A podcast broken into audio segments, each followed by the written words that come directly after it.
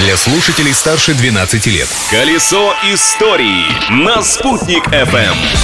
Всем, кто меня слышит, летит мой привет. Большой и солнечный. 18 ноября наступило. Новый выпуск «Колеса истории» не заставил себя ждать. Меня зовут Юлия Санвердина, и я начинаю.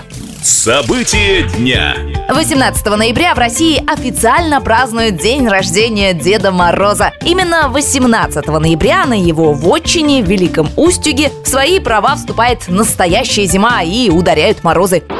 А у нас в Башкортостане Деда Мороза называют Кышбабай. Перед Новым годом в Уфе начинают работу сразу несколько его резиденций, которые располагаются обычно в юртах. Но вот где он живет все остальное время – загадка! Несколько лет назад Кышбабай разместился в Ишимбайском районе у подножия горы Таратау. А школьники из Туймазов разработали целый проект, согласно которому резиденция башкирского Деда Мороза должна находиться в Асканской ледяной пещере в Архангельском районе республики. Отличный вариант, с учетом того, что средняя температура в пещере круглый год около минус 4 градусов. Личность дня. Ну и раз уж речь зашла о символах Нового года, то нельзя не вспомнить легендарный фильм «Ирония судьбы». Тем более режиссер картины Ильдар Рязанов родился как раз в этот день, в 1927 году. Кстати, в детстве Рязанов мечтал стать поэтом. Он с 15 лет писал стихи и даже показывал их знаменитому поэту Константину Симонову.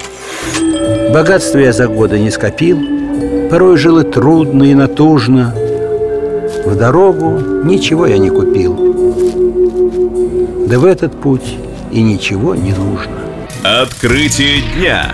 Важное для духовной жизни нашей республики открытие случилось в 1907 году. В начале прошлого века в этот день при второй Уфимской соборной мечети открылась медресе Галия. Трехэтажное здание медресе было построено на личные средства купца Назырова, дворянки Джантюриной Тивкелевой и других уфимцев на Уфимской улице. Сейчас это улица Чернышевского. После революции в медресе долгое время располагалась татарская школа номер 15, а в 2001 году здание передали Российскому исламскому университету университету Центрального духовного управления мусульман России.